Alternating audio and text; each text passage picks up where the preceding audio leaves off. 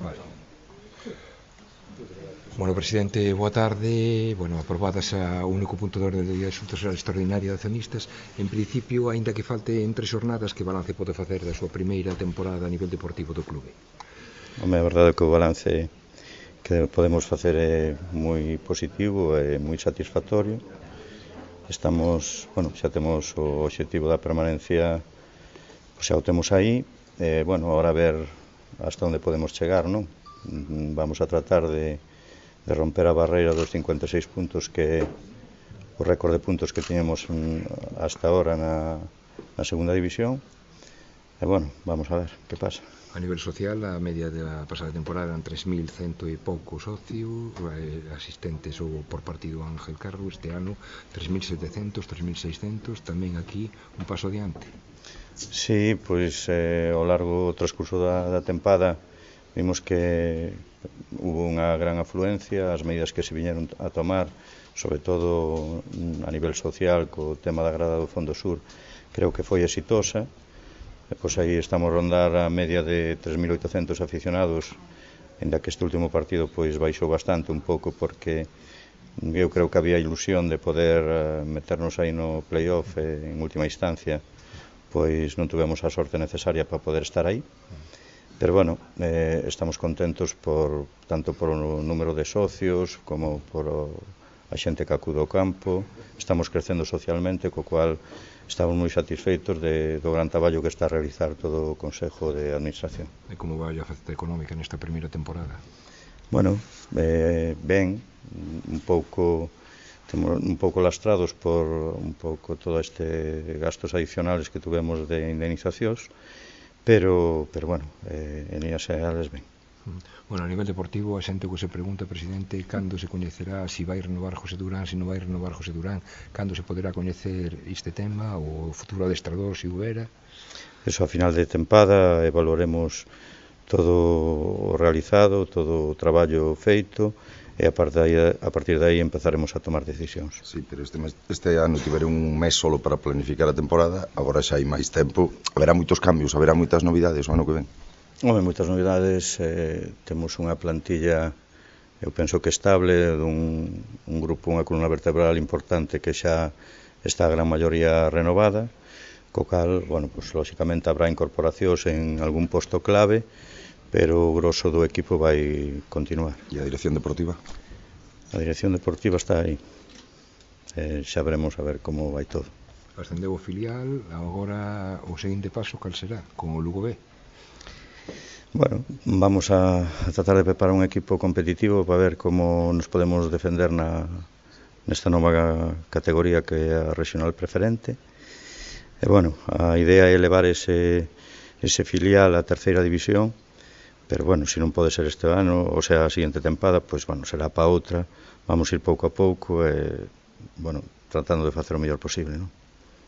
Acaba de decir aí un momento eh, eh, que non se puderon conseguir os puntos para o playoff Iso quere decir que xa renuncian a esa posibilidade de meterse en playoff? Non, renunciar non, pero vamos a ver, ainda que matemáticamente poderíamos chegar, eh, está complicado porque hai moitos equipos que están aí moi ben posicionados para cadar tamén a meta dos 63 puntos que entendemos que serían de playoff, nos tendríamos que ganalos todos, gañalos todos, e hai algúns que están a 5 puntos, a 4 puntos para chegar a esos 63, co cual non é imposible, pero tanto por cento de poder acadar o playoff, pois, pues, bueno, eh, vese complexo, non? Pero, bueno, os, o equipo vai a loitar hasta, hasta o último minuto, eso está claro o equipo situado a cinco puntos dese, dese playoff de ascenso coa salvación garantida matemáticamente xa desde esta semana pero desde aí moitas xa máis ou menos se sabía que o equipo estaba salvado.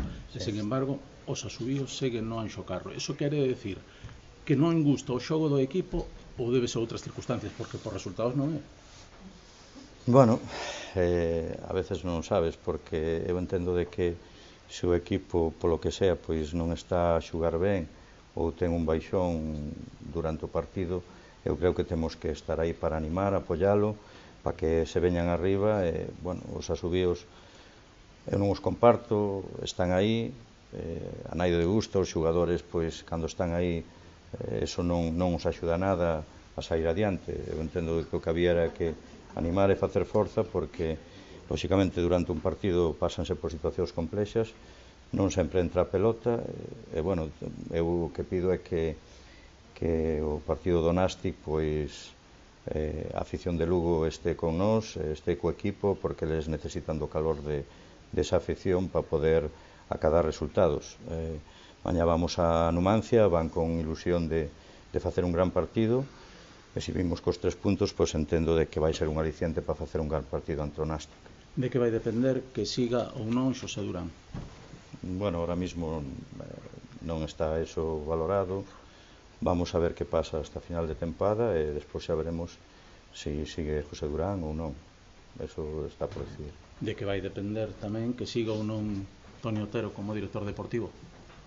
Bueno, mm, hai moitas valoracións que facer a final da temporada e a partir de aí veremos cando, cando finalice todo e, e xa, por decir así, o balón deixe de rodar a partir de aí é cando tomaremos decisións. Reuniuse o clube con eh, Paco Herrera? Eu que, se, eu, eu que sepa non Eu como presidente non, non sei se, se alguén daqui do, do Consejo de Administración Entendo de que non, co cual eh, Entendo que non se reuniu con Paco Herrera Naida E vai haber moitas variacións prevé para a vindeira temporada Bueno, eh, eu entendo que non debería haber moitas, o que xa comentaba antes que, que a columna ventral do equipo pois está prácticamente toda renovada, e, bueno, habrá algún cambio, pero bueno, serán mínimos, reforzaremos algún posto, e, bueno, pero eso vamos a ver un pouco daqui ao final pois como van evolucionando as cousas, e despois empezarán a tomar decisións, e todos os que levan a Secretaría e Dirección Deportiva, pois veremos que, que portos reforzamos, eh, que baixas hai, pero bueno, en, ahora mismo creo que temos como 11 xugadores con contrato, bueno, con un pouco máis temos outra vez o, o equipo, máis os que os que podan renovar. Non? E que dá a sensación de que mm, se puido facer algo máis para meterse no playoff? Non, non é que eu penso que fixemos o que, o que, se, o que pudemos, os xugadores deron o todo, a verdad que estaban super comprometidos, había unha gran ilusión por, por poder pelexar polo, polo playoff. De feito, bueno, pois, sin mirar moito hacia atrás, os dous puntos que perdimos en Valladolid cando tiñamos un partido prácticamente ganado, aí, pois, os xogadores, para eles foi un, un gran golpe ese, ese resultado, eh, porque viñan con ganas de, de sair, eh, fixos un partido para gañar, non tuvemos sorte, ao final empatamos, Esos dous puntos nos lastraron, igual que o punto que perdemos co Alcarcón, que serían tres puntos que con esos tres puntos, pois pues mira, veríamos o, o futuro de outra maneira, non? Eh, pero de todas maneiras eles eh, saliron hoxe pola mañá pa, pa Soria con ganas de acadar os tres puntos, de dalo todo e de seguir pelexando hasta que as matemáticas non den. Dito de outro xeito, que lle falta o equipo para meterse entre os seis primeiros?